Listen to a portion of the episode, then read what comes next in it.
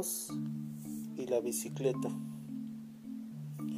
Un día un hombre iba en su bicicleta al mercado a comprar sus víveres, la verdura. Dejó su bicicleta en un pasillo, pero antes de ir a los puestos se ponía a rezar. Y dijo, Dios, te encargo mi bicicleta. No tengo cadena para amarrarla. Hay muchos ladrones aquí en el mercado y es la única bicicleta que tengo. Tú que ves todo, cuida mi bicicleta, por favor. Te la encargo. Luego el hombre se metió al mercado, compró su verdura y en un puesto encontró una vecina. Y los dos empezaron a platicar. Como tenían costumbre, salieron del mercado, aún platicando, y el hombre acompañó a la señora hasta su casa. Ya muy noche se acordó de la bicicleta y dijo, mi bicicleta, la dejé. Se quedó en el mercado adentro, pero ya es muy tarde para ir por ella, ya es muy tarde, las puertas están cerradas. Bueno, por lo menos en la noche nadie puede sacar mi bicicleta.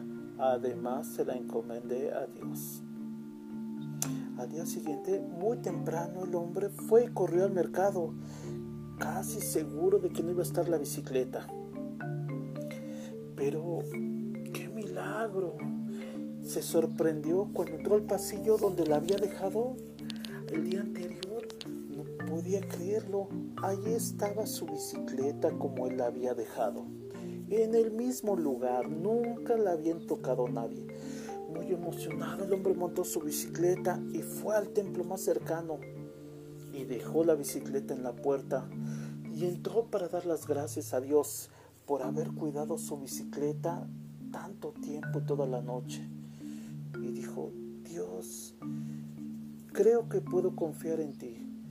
Cuidaste mi bicicleta, es una prueba clara de que tú existes. Y escuchas todo lo que yo te digo. Te agradezco mucho y profundamente y como agradecimiento encendió una vela pequeña y luego salió del templo. Pero el lugar donde había dejado su bicicleta estaba vacío, ya no estaba la bicicleta. Se enojó y dijo, robaron mi bicicleta. Ese pensamiento le atravesó como relámpago todo su cuerpo. ¿Qué podía decir ahora? ¿Reclamarle? ¿Maldecirlo? No está aquí para cuidar tu bicicleta. No les molestes con tus pequeñeces. Cuida tu bicicleta tú mismo. Una cadena y un candado hubieran sido suficientes para que no te la robaran tan fácil. No hay necesidad de rogar a Dios. Seamos autorresponsables. Lo mismo con nuestra vida tómala en tus propias manos. No le entregues a las manos de Dios lo que Él nos damos cuenta que a veces no es muy confiable. A veces todo lo que le pides no se cumple y a veces sí. ¿Qué haces entonces?